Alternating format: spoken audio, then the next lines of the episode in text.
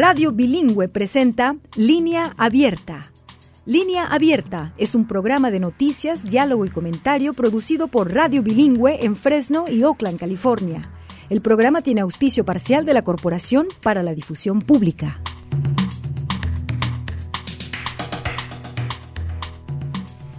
Amigas? ¿Qué tal amigos? Eh, bienvenidos sean a esta edición especial, edición de aniversario, hoy que este es su programa Línea Abierta cumple 29 febreros.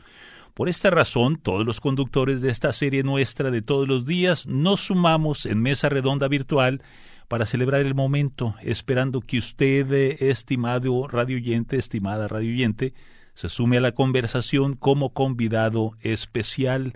Vayamos pues alrededor de esta virtual mesa. ¿Qué tal Chelis López en San Francisco? ¿Cómo estás? Hola Samuel, hola colegas, hola a todas las personas que nos escuchan. Muy bien Samuel, muy contenta. Hola Gerardo Guzmán en Atlanta. Hola Samuel, Chelis, a todos mucho gusto, un fuerte abrazo, muy contentos aquí. Citrali Sáenz, ¿cómo estás desde tus estudios en la Ciudad de México? Muy bien, Samuel, muy contenta de estar celebrando ya 29 años de este programa y por supuesto con ustedes, Gerardo, Chelis y Samuel. Muchas gracias y con todo el equipo de la producción. Pues abrazos de felicitaciones para todos, para todas ustedes y también para el resto de nuestro gran equipo. Yo soy Samuel Orozco, que les acompaña a veces desde Oakland, hoy en nuestra sede central en Fresno, California. Hoy celebramos en Radio Bilingüe el momento en que salió al aire el, eh, Línea Abierta desde Albuquerque, Nuevo México, sede ese año, 1995, de la Convención de Emisoras Asociadas a la Federación Nacional de Emisoras Comunitarias, de la cual formamos parte. La señal, lanzada vía satélite ese febrero, sigue escuchándose en las ondas del aire de la nación y quisiéramos pensar pues que esto no es poca cosa, ya que en este andar de 29 años, otros servicios informativos de red que existían ya no existen y otros que emergieron en este periodo igual han desaparecido. Así que a contracorriente, por ser un servicio de periodismo en español dentro de Estados Unidos y además por ser no comercial y comunitario, pues Línea Abierta sigue su marcha y esta es, creo yo, razón de más para celebrar, pero también para reflexionar. Así que eh, veamos ahora de qué reflexionaremos esta hora, Cheris López. Pues a mí me gustaría personalmente, Samuel, hacerlo desde la perspectiva del arte, de la cultura, eh, dos temas que ocupan un lugar muy importante, no solo en radio bilingüe, sino en línea abierta, porque lo hacemos eh, más allá de la mirada comercial, desde lo popular, lo local, y valoramos muchísimo el esfuerzo de las y los artistas para seguir cantando o escribiendo en medio del mainstream de lo que vende o no vende. Los detalles los vamos a platicar más adelantito, Samuel. Así es, eh, Chelis eh, Citrali Sáenz, eh, ¿cuál sería tu mirada? Pues eh, yo quisiera un poco destacar eh, el objetivo de este programa que al final se traduce en que la gente pueda participar porque este esta característica de que de ser una radio no comercial y comunitaria y que escucha a quien a, a su audiencia y que eso lo pone siempre como pues uno de sus principales objetivos y sobre todo son la voz que nos permiten hacer este trabajo cada día. Yo creo que eso es lo que a mí me gusta siempre recordarles y como siempre le digo a la gente, ustedes son pues parte de este programa, son un elemento fundamental de nuestro equipo. Gerardo Guzmán, ¿por dónde irá tu testimonio? Mi testimonio irá en el modo en cómo se construye la confianza, la legitimidad de un programa tan importante como Línea Abierta en temas como la política, que aunque la vemos o la leemos en muchos lados, muchas veces no la entendemos porque los medios tradicionales no nos permiten profundizar en ciertos aspectos de este mundo político y creo que Línea Abierta ha abierto esos espacios para la discusión, la educación y el análisis del tema político, entre otros temas sociales que también son importantes. Pues con ustedes volveremos en unos minutitos, eh, colegas. Eh, de todo eso hablaremos a continuación. Quisiera invitarle nuevamente a nuestros amables radioyentes para que, si gustan ustedes también ser parte de la plática, como acostumbran, eh, como lo han acostumbrado durante los pasados 29 años, el número a marcar, seguramente ya lo tiene usted marcado en el refri, es el 1-800-345-4632, 1-834 línea. Me toca a mí ser el que hable de la génesis del programa, de la visión original original por ser quien se hizo cargo de la obra negra, de armar el andamiaje del programa y de proponerlo a las emisoras hermanas de toda la nación.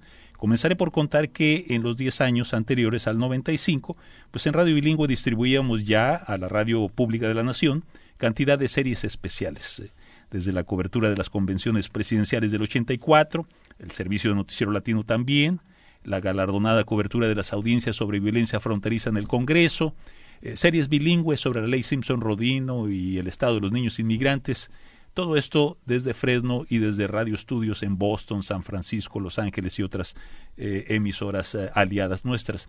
Pero todo era especial. Era cuestión siempre de volver a empezar.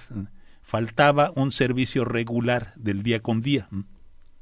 Así que, gracias en gran medida al activismo puntero del director general Hugo Morales, que compareció ante el Congreso para reportar la exclusión presupuestaria de las emisoras latinas, indígenas y rurales, la agencia encargada de apoyar a las radios y televisoras públicas de todo el país aprobó fondos para el lanzamiento en el 93 del sistema de distribución de satélite, o sea, antenas transmisoras y platillos receptores, eh, que pasó a llamarse Satélite Radio Bilingüe. Poco después, la misma agencia, la Corporación para la Difusión Pública, aprobó fondos para el proyecto de formar un servicio en español para las audiencias del Sistema Nacional de la Radio Pública. Por ser yo el director de noticias, me tocó la grata tarea de trabajar en el proyecto y echar a andar el servicio. Y esto presupuso pues un extenso trabajo de consulta, ¿no? de consulta y de colaboración. Para empezar, consultamos bien cuesta las emisoras públicas que transmitían algo de programación en español.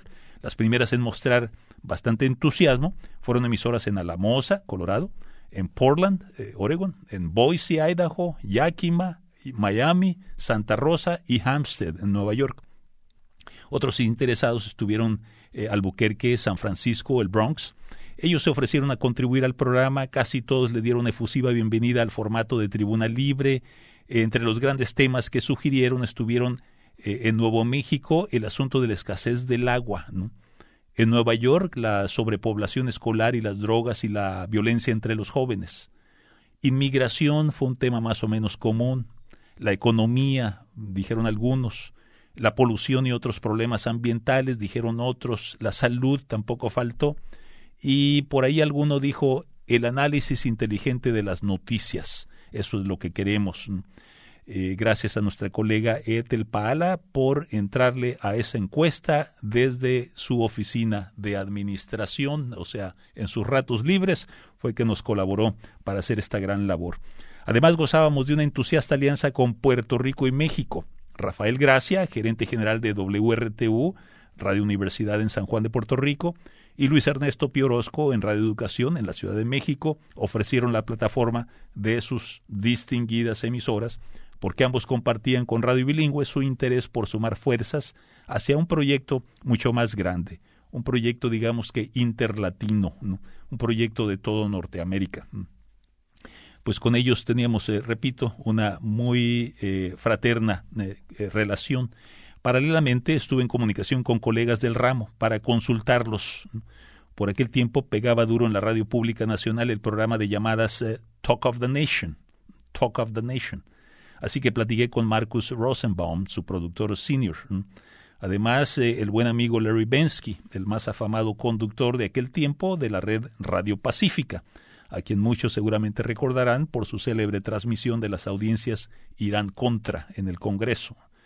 Todos dieron valiosos consejos, preguntas muy puntuales, que si el programa no debía contemplar también política exterior, desde toda América Latina hasta tratar las relaciones con China y Rusia, por ejemplo, que si no sería difícil encontrar los expertos hispanohablantes para toda esa temática, que si cómo habilitar unidades de satélite, producción de alta calidad de audio en toda la nación, y que si no sería mejor en aras de simplificar las cosas, mejor un programa de conversaciones, solo entre anfitrión y oyentes, fueron algunas de las eh, muchas cosas que, que, comentaban los colegas. Al final nos decidimos por un programa con foco en los latinos de la nación y además con amplio acceso a los latinos que hacen noticia por su destacado quehacer político, social o cultural. Así que con esta guía hubo que armar el equipo que en su primera generación estuvo conformado por Juan Arámbula como presentador, María Eraña, la primera productora, Eva Torres en publicidad y recaudación de fondos y Armando Valdés, el sonidista. Mm. Eh, Juan Arámbula, gran entendido en la ley y el derecho por tener posgrados de Harvard, Berkeley y Stanford, conocedor de sus comunidades por servir como abogado en defensa de los pobres del campo para la Agencia Legal Rural de California y experto en política por haber servido por años en el gobierno escolar de Fresno. María Araña fue corresponsal nuestra de algunos años en la frontera de Tijuana, posteriormente pasó a dirigir operaciones en, en Radio Bilingüe, y Eva Torres, que antes fue gerente de KMPO, nuestra segunda emisora eh, de Radio Bilingüe. Para arrancar, le dimos el programa el nombre de Línea Abierta con el fin de señalar el propósito mayor de nuestro servicio, que fue dar acceso al aire a las voces de nuestros ciudadanos radioyentes para que a través del ejercicio de la libre opinión, pues pasaran a convertirse de oyentes y receptores en activos participantes del periodismo de la radio, que al llamar los oyentes, pues pasaban a dialogar con expertos o con gente que destacaba en materia cultural, social o política. Ahora bien, aparte de la referencia a las abiertas líneas telefónicas, con el título Línea Abierta también quisimos referirnos a la apertura de nuestra línea editorial a los más amplios puntos de vista de nuestra comunidad. Así es que otra vez Línea Abierta se estrenó así, vía satélite, el 25 de febrero de 1995. Pronto el programa creció a dos horas diarias, no tardó en abrir estudios centrales en San Francisco y estudios aliados en San Juan y en la Ciudad de México, y pues al rato sus afiliadas sumaron docenas, muchas equipadas con platillos de satélite de radio bilingüe. Con ese espíritu de entusiasmo nació el primer programa de pláticas noticiosas y llamadas de la Radio Pública Nacional, que fue Línea Abierta. 29 años después, este programa sigue siendo el único de su tipo en la radio pública de toda la nación. Este pues eh, fue mi testimonio sobre los trabajos de la construcción del servicio y sobre la visión que nos animó a servir a nuestras audiencias. Pues eh, paso ahora la palabra a los colegas que colectivamente presentan día con día línea abierta para que rindan su testimonio personal sobre la marca distintiva que ellos creen hace singular nuestro servicio. Pero antes, ¿qué tal si nos vamos a una breve pausa?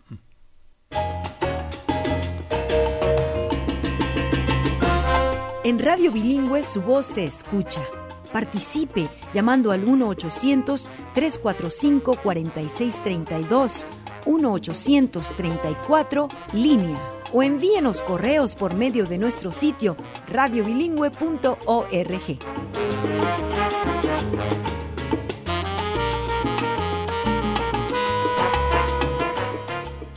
Hoy amigos que en línea abierta cumplimos 29 años, estamos dedicando el programa completo a reflexionar sobre lo que eso significa para nosotros, eh, quienes eh, realizamos eh, la labor día con día, y para ustedes, amigos radioyentes que participan igualmente con sus preguntas o con sus opiniones. Chelis, Citlali y Gerardo, ¿qué tal si antes de pasar a sus testimonios le cedemos brevemente la palabra a una escucha que nos llama desde Stockton, California, Ashka Whitley? ¿Qué tal, Ashka Whitley? Buenas tardes. Muy buenas tardes. Bien, pues antes que nada, vaya una eh, merecida felicitación para todo este gran equipo que conforman este grandioso programa, la señora Tlali, la, está Cheli, el señor y el señor Gerardo, ¿verdad? Este, pues agradecerles que nos dejen quitarnos estas inquietudes que tenemos como ciudadanos, eh, esta, esta gran labor que están haciendo, y eh, pedirles que si en su programación es más que siempre hay algo, ¿verdad? que nos hace falta, digamos, porque no todos somos eh, iguales, pero me gustaría que los programas centraran algo de ese lado de, la, de ese lado del, del, del, de, la, de aquí de la bahía, digamos, o, o el Valle Central. Ustedes son la única fuente de información para el habla pues, digamos, mexicana, que soy mexicano, este, y que se conviertan en algo más céntrico, por favor. Está muy bien su información, pero me gustaría que fueran ciudad por ciudad. Tengo un grave problema con la educación, la educación para la gente especial. Me gustaría que hicieran un, programa para la gente especial.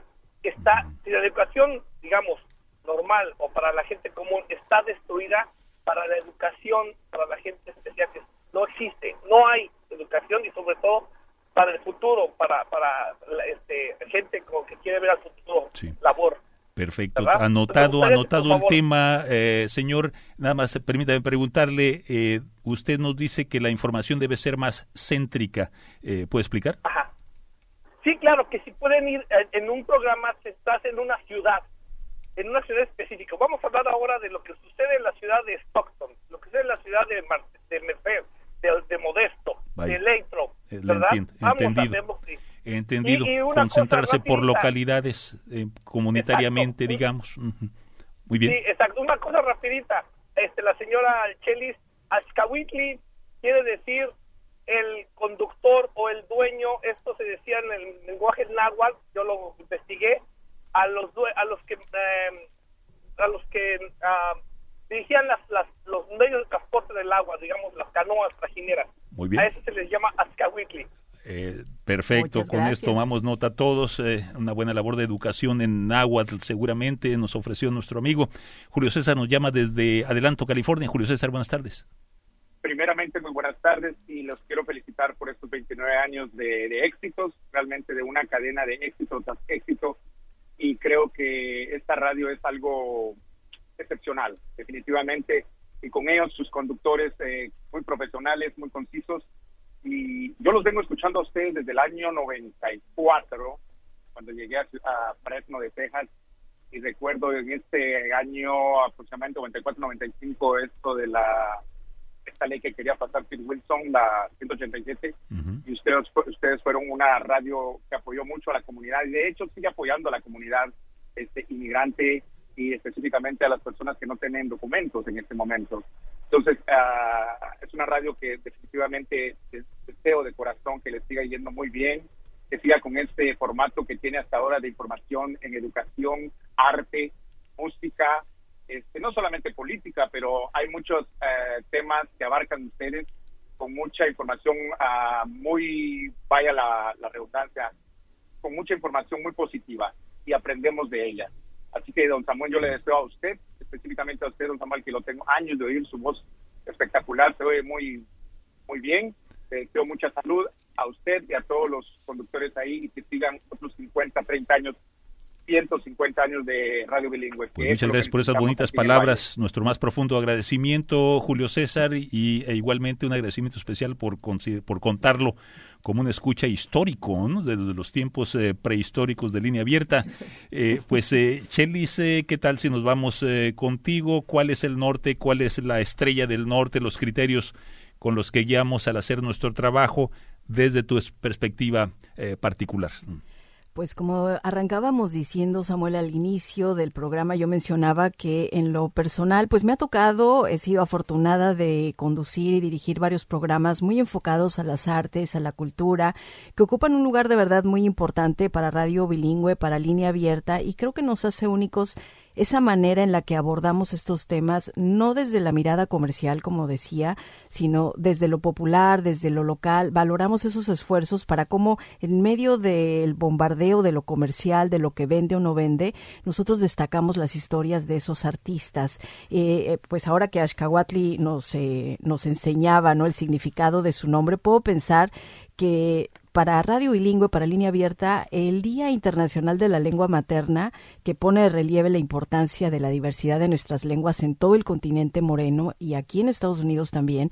El 21 de febrero no es una fecha única en la que nosotros exaltamos ese arte puedo pensar en programas que hemos tenido como con Natalia Toledo, esta poeta zapoteca, impulsora de la lengua materna con sus talleres del Camino de la Iguana, que imparte aquí en California y en otros estados del país. Es diseñadora de huipiles, la ropa tradicional de Oaxaca, que nos conecta muy bien con algunos estados, como aquí en California, ¿no? Tenemos un pedacito Oaxaca, California. Ella sabe que al venir a Estados Unidos toca fibras, toca corazones cuando llega por estos lares y en línea abierta hemos platicado con ella en muchas ocasiones, nos ha leído su poesía en zapoteco, nos habla de la importancia de la comunicación, la conexión que tiene cuando hace estos talleres y llega la gente trabajadora de los campos. No se me olvida que un día dijo, no, me parece increíble como mi taller era a las seis de la tarde y a esa hora llegaban trabajadores y trabajadoras del campo con las manos cansadas, con la mirada cansada también, sin embargo,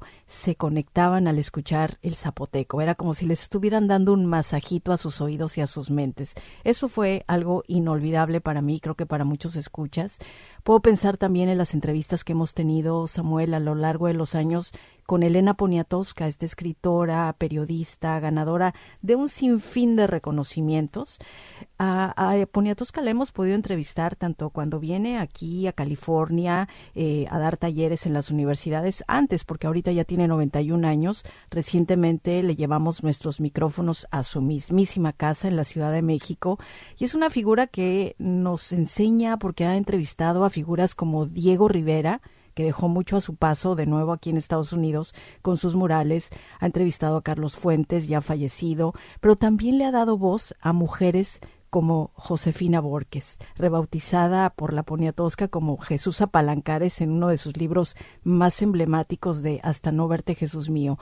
¿O qué tal las soldaderas, Samuel? Mujeres eh, que estaban empolvadas y estaban en, en, el olvido de la historia y que Poniatowska en este libro de las soldaderas, pues las rescata y pone comentarios notables rescatando a esas mujeres de la Revolución Mexicana. Y pudiera hablarte de mucho más, Samuel, de el aspecto de la música, por ejemplo, pero no sé si quieras que lo mencione ahora o damos pie a mis colegas y después seguimos con la parte musical. Por favor, si gustas concluir con el asunto de la música, por favor, eh, Puedo pensar también, por ejemplo, Samuel, las veces que estuvimos en los festivales del Smithsonian, el festival del Folk Life Festival en Washington, D.C., donde pudimos eh, conocer, entrevistar a músicos del canto cardenche, este canto de pues que expresa el sentir de la comunidad, son composiciones e interpretaciones de canciones a pura, a pura voz, ¿no? Lo que conocemos como a capela, sin instrumentos musicales, eran personas ya de tercera edad, como decimos, o gente mayor.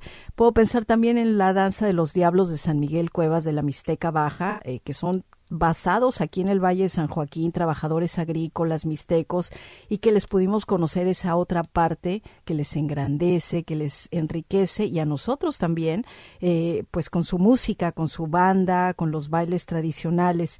Y uno inolvidable para mí, Samuel, muy en especial, fue la banda de rock mexicana Hamak Kasim, que cantaban o cantan en su idioma Comcamxeri, eh, que quisieron cantar rock, para enganchar a las generaciones más jóvenes y al mismo tiempo mantener viva su cultura indígena Comcac. Ese fue también un momento muy especial que platicamos con esta banda de rock y puedo pensar, por ejemplo, en Colombia también platicamos con las mujeres cantaoras alabados del Pacífico, con los músicos maestros del piano de la selva, como llamaban ellos mismos, a la marimba. No solamente disfrutamos de esta música que llegó a Washington DC, sino les vimos construir sus mismos instrumentos y nos hablaban del respeto con el que eh, pues cortaban un árbol y trabajaban la madera para después pues regalarnos esa música maravillosa. Y más recientemente, Samuel, entrevisté a Eliades Ochoa, ¿no? un señorón del son cubano, maestro de la guitarra, eh, que conoció mucha gente por Buenavista Social Club, pero que muchos eh, sabemos que tiene una historia enorme con el Cuarteto Patria, el Quinteto Oriente. Esa, esa plática la tenemos preparada próximamente para compartir en línea abierta.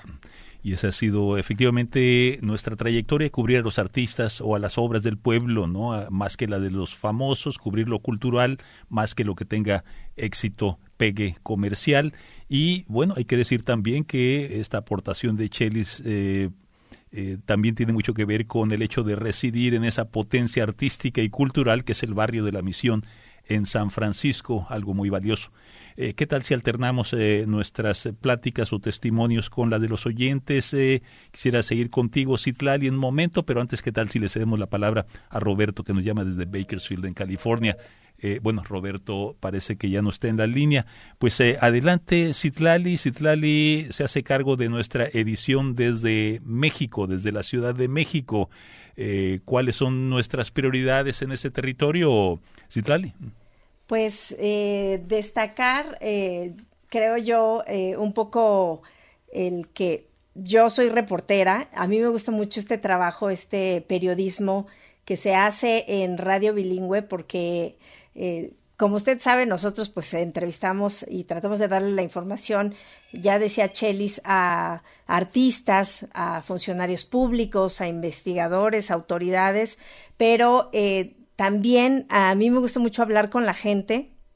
Y por eso insisto en que ustedes hacen mucho este trabajo, porque a veces los funcionarios tienen que escuchar también las necesidades de la población. Y el objetivo, esa es una de las cosas que a mí me gusta mucho que yo le comentaba a Samuel, de pues trabajar en radio bilingüe y y participar en este propósito que tiene desde su origen, que es abrir el micrófono a la gente, pero también eh, pues ser una línea abierta a la libertad de expresión. Se, se, expresan los, las autoridades, los funcionarios dicen lo que quieren, pero también ustedes como, como audiencia participan y eh, nosotros tratamos de tener eh, gente que pueda dar a, conocer la información, pero que también estén abiertos a que ustedes puedan preguntar. Y pues a veces también eso es un reto. Usted no lo sabe, pero cuando nosotros estamos de este lado del micrófono, pues no sabemos qué nos van a preguntar o qué van a decir. Y en algunos momentos pues también el, el saber eh, responder a lo que a las necesidades que ustedes tienen. Y como ahorita Aska Weasley nos dice queremos eh, temas como educación especial o eh, algunas otras cosas tenemos que estar nosotros abiertos. Y a mí, Samuel, esa, eh, esa parte de escuchar a la audiencia, de recordar siempre, cada día, qué es lo que estamos haciendo aquí, cuál es el propósito de nuestro trabajo, que la diferencia del trabajo que se hace aquí en México en, o, combatir toda esa, o competir de alguna manera con esa radio comercial, eh, no solo por la audiencia, porque nosotros no estamos compitiendo con ellos como tal, pero sí queremos que nos escuchen y que ustedes recuerden la información que les damos, porque alguna vez escuchaba también que Samuel me decía que de alguna manera somos un poquito activistas en este trabajo, porque somos migrantes, porque como eh, usted no sabe, pero yo, si se acuerda, en 1997 empecé a colaborar en radio bilingüe, llegué con Samuel a San Francisco a las oficinas que tenían en el estudio en Fort Mason y a partir de ahí fue como eh, descubrí otra vez cuando uno sale de la escuela, pues dice, ay, que quiero cambiar el mundo, quiero poner por lo menos mi granito de arena para que la gente pueda tener un cambio o pueda impactar mi trabajo. Y aquí yo cada vez intento eh, lograrlo, cada viernes que tengo esta edición México, de que ustedes puedan participar, de hacer la diferencia y esta estación y además este programa de línea abierta nos permite cumplirlo cada día. Por eso siempre yo le agradezco muchísimo que ustedes participen y que ustedes nos hagan el día en este sentido, de decir, pues sí, los estamos escuchando. Yo escuché el otro día a alguien que dijo, y ahora también estoy muy feliz porque la semana pasada una persona ya nos dejó un mensaje de voz en el WhatsApp y siempre les digo, anímense. Y ahí es donde nosotros, bueno, por lo menos yo recuerdo y digo, sí vale la pena hacer cada día este trabajo por ustedes. Y eso es como que lo que más me, me emociona, Samuel, de este trabajo. Así es, y yo recuerdo que cuando arrancamos eh, Citlali, arrancamos línea abierta, pues éramos conscientes de que México tenía una tradición de periodismo al servicio de los poderes económicos, poderes políticos en la República. Había en décadas previas eh, pues un monopolio que dominaba las ondas de la televisión eh, la radio comunitaria por aquel tiempo era poca en México y en algunos casos inclusive hasta censurada, ¿no? perseguida. ¿no? Así que censura y autocensura era la norma de aquel tiempo, por eso para nosotros pues era muy importante eh, ir de abrir algunas ondas en México con la idea de cederle la palabra a, digamos, al que llamamos el periodismo ciudadano, ¿no? Al, al, periodismo civil, a la gente de a pie, al ciudadano de a pie. Así, y esa labor pues la vienes conduciendo estos días eh, desde, repito, tus estudios en la Ciudad de México. Eh, bueno, eh, quisiera a estas alturas del programa, que es la mitad del programa, quisiera invitarle a usted, amable radioyente, a que se sume a la plática. Si gusta llamarnos, el número a marcar es el 1-800-345-4632, 1-834 línea, para que usted sea el que nos diga qué tanto estamos acertando al escoger los temas que ponemos sobre la mesa de la radio para su consideración, para su discusión. Eh, ¿Qué tanto siente usted que esa información le resulta de utilidad a la hora de tomar decisiones? Decisiones eh, ya sea para su vida pública, por ejemplo, como votante, o bien eh, en su vida privada, ¿no? Por ejemplo, al escoger un seguro de salud eh, a la medida de usted o de su familia, ¿no? Llámenos al 1-800-345-4632. Bueno, para esta pausa musical hemos escogido un par de piezas que de alguna forma fueron las que formaron parte, digamos, de la serenata de lanzamiento de nuestro programa eh, Línea Abierta. Eh, en esa ocasión, en la conferencia de la Federación Nacional, eh, tuvimos la presencia de los ahora legendarios Los Reyes de Albuquerque, y de nuestro amigo el finado Roberto Martínez, y también se presentaron, cortesía de los colegas de Puerto Rico, el grupo afroboricua Atabal. Escuchemos algo de sus notas.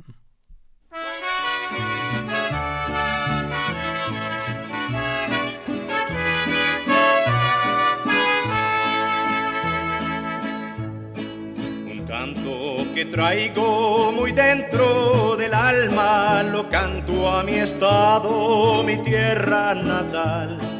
De flores dorada, mi tierra encantada, de lindas mujeres que no tiene igual del norte, que es el río grande, sus aguas corrientes fluyen hasta el mar, que riegan tus campos, mi tierra encantada, de lindas mujeres que no tiene igual.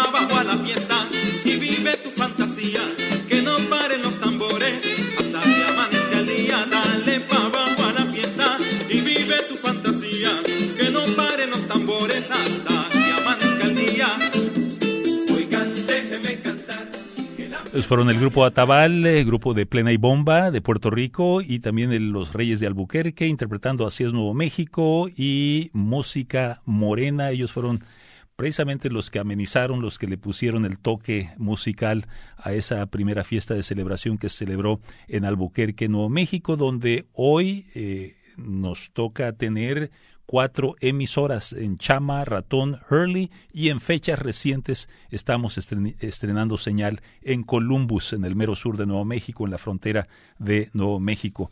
¿Gusta usted, amigos radioyentes, ser parte de esta plática que tenemos un poco para reflexionar sobre lo que ha significado para todos nosotros, los presentadores, eh, los productores, eh, e igualmente los radioyentes, estos 29 años de servicio de esta plataforma informativa eh, a su cordial disposición, que es línea abierta. Un 834 líneas se queda a su muy cordial disposición. Estamos en estos momentos en una ronda de testimonios de quienes eh, eh, pues formamos parte de la conducción colectiva de Línea Abierta estos días y ahora le toca su turno a nuestro querido colega Gerardo Guzmán, quien se suma desde Atlanta. Háblanos acerca de tu trabajo, de las prioridades que gobiernan tu conducción, eh, Gerardo.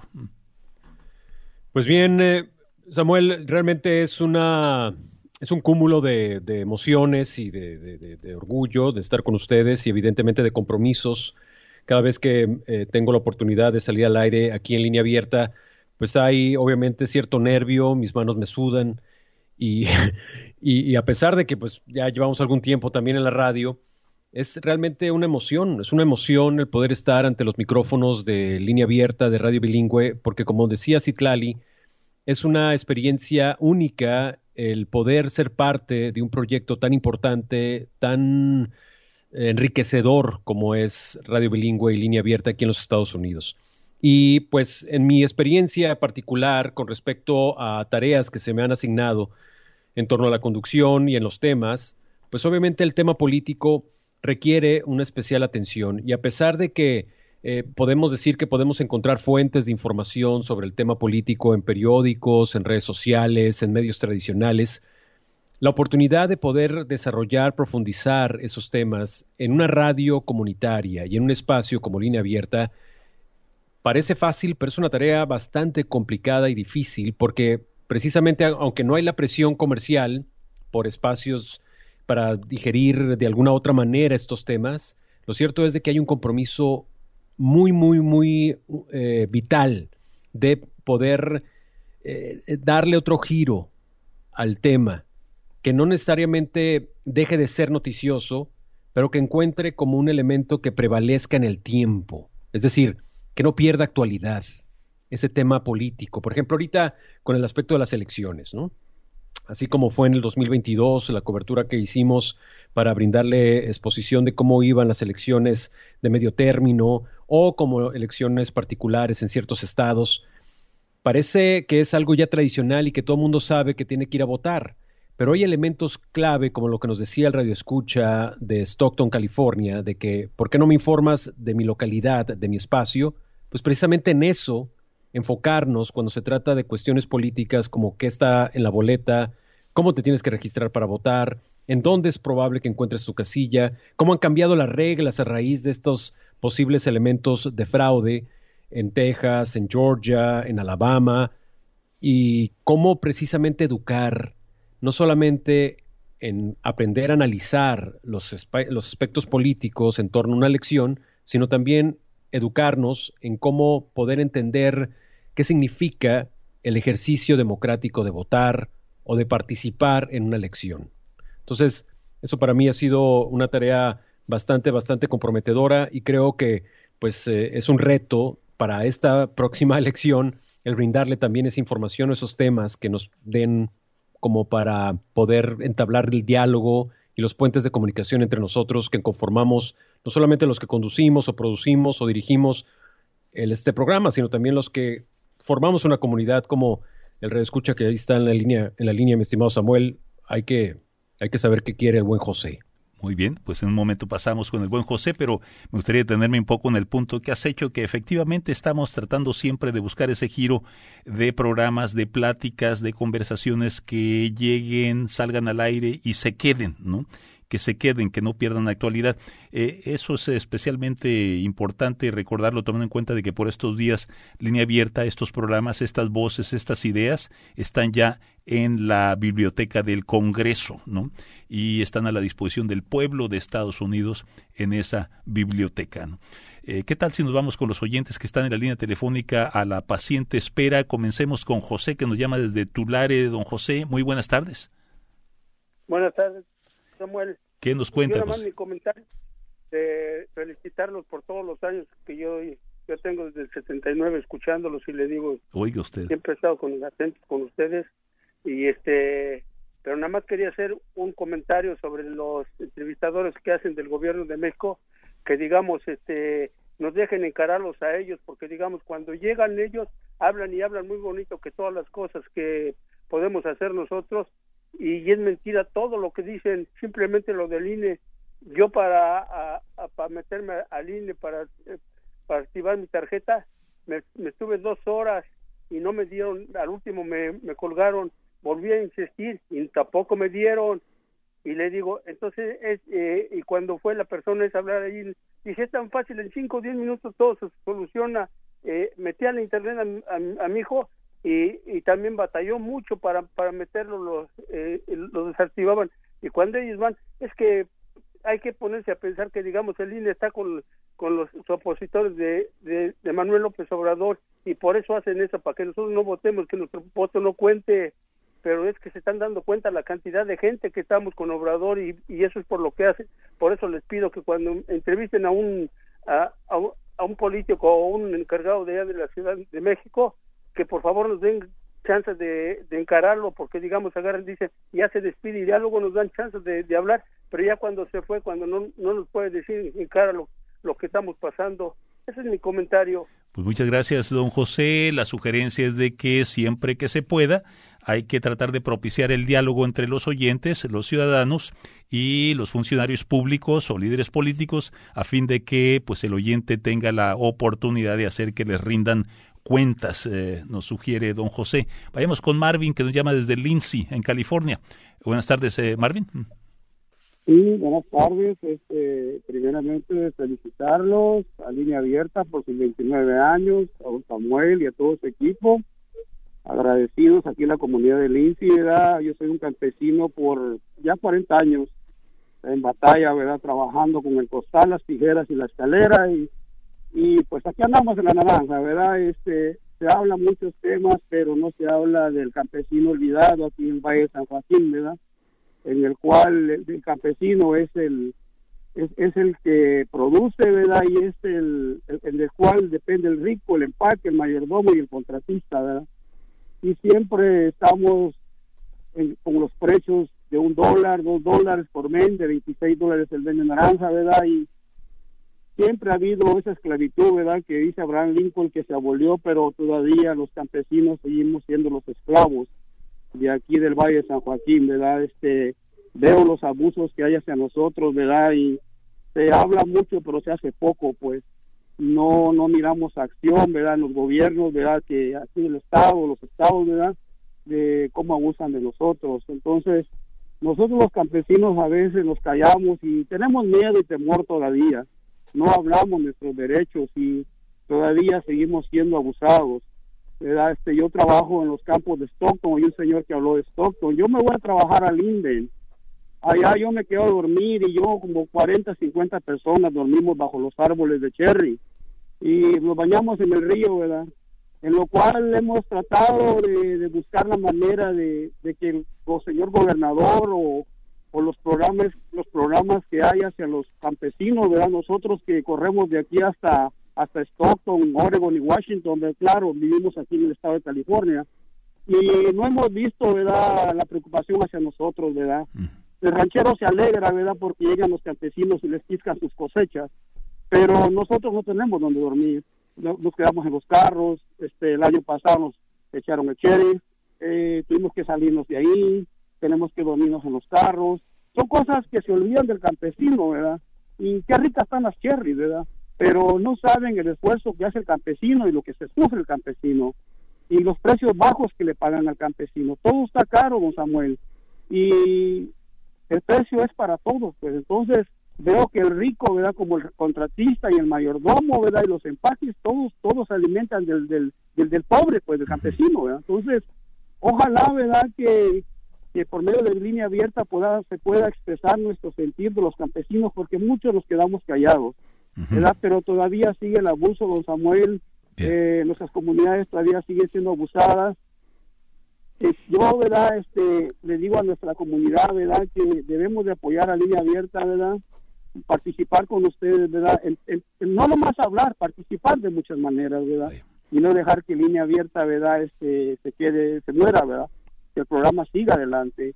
y felicitarlos a ustedes por su lindo programa. Muchas gracias. Este, muy amable. Este, lo mejor de lo mejor, don Samuel, y a todo su equipo. Eh, esperamos eh, cumplir con nuestro cometido. Parte de nuestro cometido ha sido pues eh, batallar en contra de el miedo y el temor y el silencio esperamos eh, estar cumpliendo con ese cometido, ¿no? De lograr disipar ese silencio en nuestras comunidades. María nos llama desde Fresno, California. María, muy buenas tardes.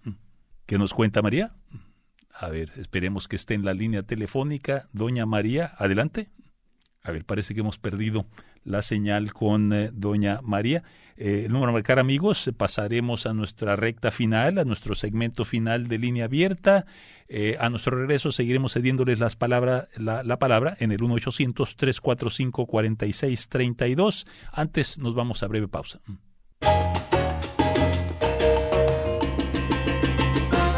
En Radio Bilingüe su voz se escucha. Participe llamando al 1-800-345-4632 1-834 línea o envíenos correos por medio de nuestro sitio radiobilingüe.org.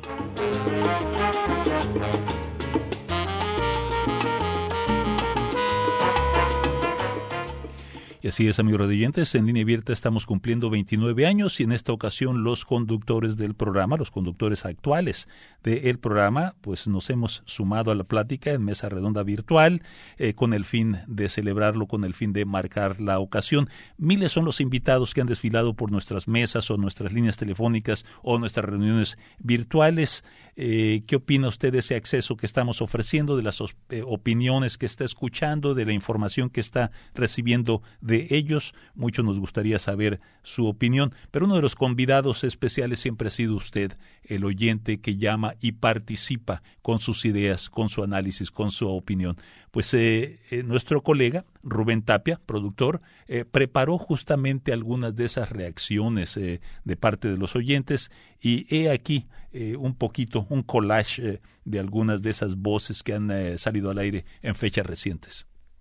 Te escuchamos, César. Fíjese que están tocando un tema muy importante y bonito. Realmente el hablar de los consulados es hablar de un lugar realmente indeseable, realmente porque cuando usted llega a un consulado mexicano encuentra gente insolente, gente prepotente, que como lo ven a uno lo tratan. Lucio, buenas tardes. Necesitamos este representantes con más agallas para poder pelear con los trompistas porque ese señor les lavó el coco a todos los republicanos que ya no hay aún ni, ni qué hacer con ellos. O sea que les Ah, falta lo pues- que ponen las gallinas. Exactamente. Gracias por llamar, Blanca. Adelante. Qué bueno que este, prendí el radio para oír este tema. Aquí ya en, en California se dan permisos para manejar, ¿verdad? Entonces yo analizo por qué no también se le da un permiso de trabajo con alguna condición que imponga también la ley federal de migración. Julio César de Helm, California. Adelante, Julio. Antes de que se pasara esto de las grandes oleadas de caravanas que han llegado, habíamos 11 millones de personas irregularmente todavía dentro del país que no se les ha hecho absolutamente nada todavía y no se les va a hacer. Perdónenme si soy un poco pesimista, pero es la realidad. Han pasado casi 35 años y no han hecho absolutamente nada. Ahora, tanta gente que ha estado llegando, sigue llegando y va a seguir llegando y no va a haber absolutamente nada. Somos solo carne de cañón que nos usan cuando les conviene y cuando no nos dan una patada atrás y vámonos. Desde Oregón te escuchamos, Javier. Buenas tardes. Ah, buenas tardes. La gente que trabaja aquí, que manda su dinerito y todo eso. Aquí hay gente que trabaja toda su vida, ya sea en el campo, en lo que puede, se lastiman. No tienen ningún derecho que los cubra, que los ayude. Tienen que rifársela así como pueden. Esa es una. La otra es que mucha gente muere y no hay quien ayude a esta gente, a los familiares, digamos. Otra llamada, José nos habla de Bakersfield. Adelante, José. Yo pienso que debe haber una ley que si las personas que miran haciendo cosas que no es normal, sin camisa, sin zapatos, barriendo la calle, ahí el cruce de carros, pues esta persona necesita mucha ayuda, tiene problemas ah, mentales, entonces necesita que se lo lleven como a un centro de recuperación y darle su medicación. Son algunas eh, de las eh, llamadas de fechas recientes, eh, tal como fueron captadas y pues eh, editadas por parte de nuestro colega productor Rubén Tapia. ¿Qué tal si seguimos con las llamadas de los oyentes que nos están llamando en estos momentos en vivo al 1-800-345-4632? Germán eh, nos llama desde Alamosa, Colorado. Germán, muy buenas tardes. Buenas tardes, maestro Orozco. Enviándoles nuestras muchas gracias por traer sus micrófonos a grabar entrevistas aquí en el Valle de San Luis a individuos, tríos, familias en los ranchitos del Río Grande ah, que ustedes grabaron. Claro. Estas temas musicales que guardamos y difundimos para mañana las generaciones que siguen. Felicidades en este aniversario de Línea Abierta. Pues al, contrario, muchas gracias por esa llamada, Germán, eh, el amigo Germán que efectivamente fue nuestro anfitrión en la ciudad de Alamosa eh, cuando justamente hace algunos años recientes eh, nos dimos cita en la ciudad a fin de recoger algunas de las voces de los más legendarios hacedores de las artes culturales en esa región. Mil gracias por esas eh, estimulantes y bonitas palabras, don Germán. Que esté usted bien, ¿eh? Hasta luego. Vayamos rápidamente con Francisco, que nos llama desde Yakima, Washington. Francisco, buenas tardes. Samuel, muy buenas tardes. Gracias por darnos estos minutitos, porque sé que lo más importante es la opinión de la audiencia a la que ha servido línea abierta Radio Bilingüe a través de estos 29 años. Solamente como parte de Radio Cadena en el Valle de Yakima, como parte de estas alianzas fundadoras de lo que es la radio difusión pública para las comunidades eh, a través de todo este corredor pacífico noroeste y por supuesto a través de los Estados Unidos y sé que la señal llega a principales estados fronterizos en México. Nuestra amplia felicitación, Samuel, a ti y a todo el equipo de de Radio Bilingüe de Línea Abierta y saber que continuamos con el compromiso de seguir eh, pues trayendo programación de calidad para muchos de los temas que compartían en ese recorrido de opinión de los oyentes y aquí en Radio Cadena en el Valle de Yakima, en el estado de Washington, nuestra amplia felicitación a estos programas que fortalecen y que son un vínculo entre las comunidades de este corredor y por supuesto de las comunidades migrantes, Samuel. Pues mil gracias por ese llamado, ese estimulantísimo llamado. Francisco, Francisco Ríos, debo decir, ha sido director de noticias por muchos años en KDNA, la radio del Valle de Yakima, y más recientemente es el director general de la estación. Eh, mil gracias. Eh, de hecho, KDNA ha sido nuestra, una de nuestras emisoras históricas, aliadas históricas en este devenir de 29 años de línea abierta, igual que lo ha sido nuestra emisora hermana KRS ZA por allá en Alamosa, Colorado. Mil gracias y un abrazo para ustedes, colegas. Eh, vayamos rápidamente con doña María, que nos llama desde Fresno, California. María, muy buenas tardes. Ah, muy buenas tardes, señor Samuel, y felicitaciones. Yo quiero decir que esta estación para mí siempre ha sido muy importante, yo la escucho siempre. Y como usted sabe, seguido hago, llamo para hacer comentarios, aunque una o dos veces me han insultado los oyentes. Pero no le hace como quiera, sigo llamando. Y estoy escuchando muchos de que son han sido campesinos. Créame que para mí ha sido una cosa que no entiendo que hasta los mismos eh, eh, contratistas que son mexicanos abusan de los trabajadores, se aprovechan, todo le, todo le cobran y cuando va a hacer dinero ese campesino que es el que nos pone la comida en la mesa y gracias a todos ellos que créame que no es un trabajo muy fácil. Yo admiro a cualquier persona que trabaja en el campo porque no todo lo, pueden hacer.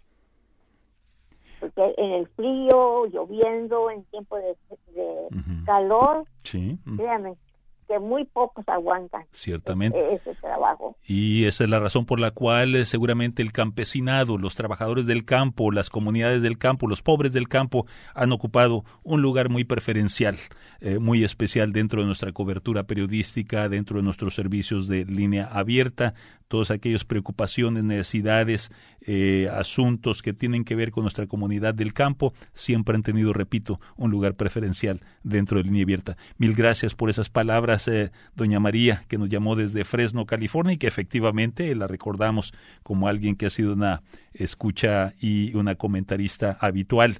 Pues se nos está agotando el tiempo. Quisiera aprovechar eh, estos minutos que nos restan para ofrecer otra ronda de reflexiones por parte de mis colegas eh, Citrali Sáenz, eh, Cheris López y Gerardo Guzmán. ¿Con qué gustan despedirse? ¿Gustan ustedes comentar acerca de eh, los desafíos o las oportunidades que ven en el próximo futuro? Comenzando contigo, Chelis.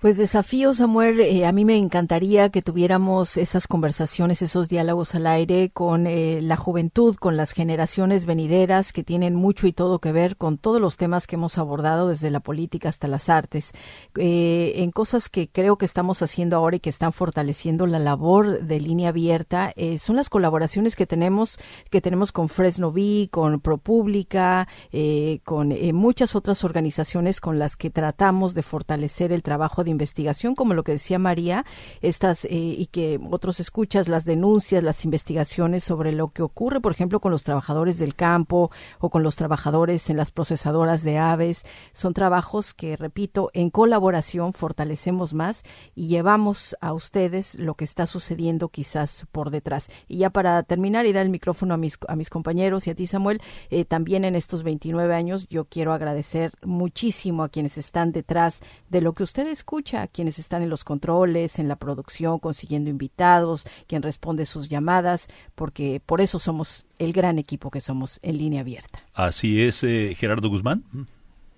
Pues eh, la clave, creo yo, eh, y también que es un reto, es establecer y mantener las conexiones con el público. y si esto se logra, si se mantiene autenticidad, credibilidad, confianza y calidad. Entonces, yo creo que ese es el desafío y más aún ahora con esto de las nuevas tecnologías, nuevos accesos a información, el mantenerse en, en línea abierta, en radio bilingüe, con el habla como herramienta de comunicación es lo básico y esperemos que se mantenga y se mantenga ese desafío de mantener la conexión, la autenticidad y la credibilidad en estos tiempos donde el fake news y la desconfianza hacia los medios también es un riesgo.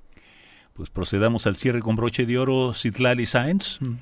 Pues Samuel, yo creo que uno de los retos es que justamente esta participación de la gente, de nuestra audiencia, y a través de todos los temas que abordamos, se traduzca en el caso, por ejemplo, de la elección, pues en acciones, en participación, en que eh, todo lo que estemos trabajando, que ustedes puedan utilizarlo y lo utilicen en su vida privada o lo utilicen en acciones políticas o de la comunidad, que esto al final pues nos va a fortalecer.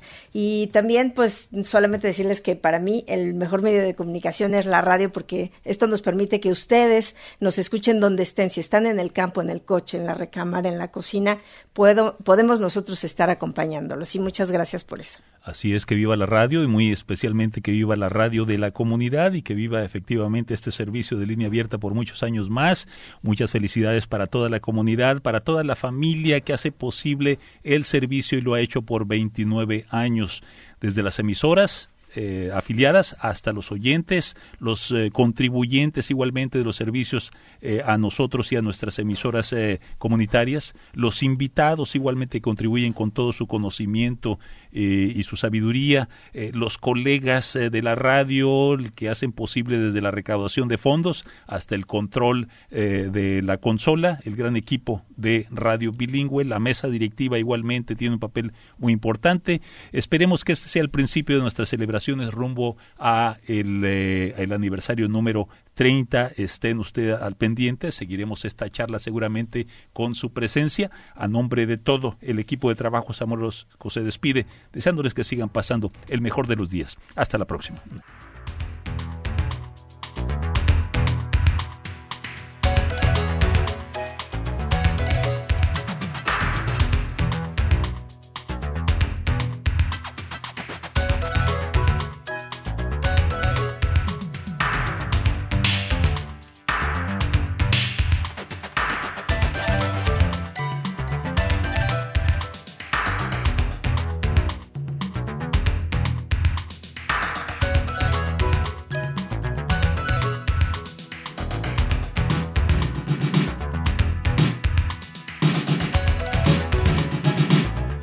Línea Abierta es un programa de noticias, diálogo y comentario producido por Radio Bilingüe en Fresno y Oakland, California, con auspicio parcial de Evelyn and Walter Hess Jr. Fund, de California Endowment y de James Irvine Foundation. Este programa se distribuye a través del servicio de satélite de la Radio Pública Nacional de los Estados Unidos. El conductor técnico es Jorge Ramírez, asistente de producción María de Jesús Gómez. Samuel Orozco es el productor ejecutivo. Las opiniones que escuchó son exclusivas de sus autores. Escucha usted Satélite Radio Bilingüe.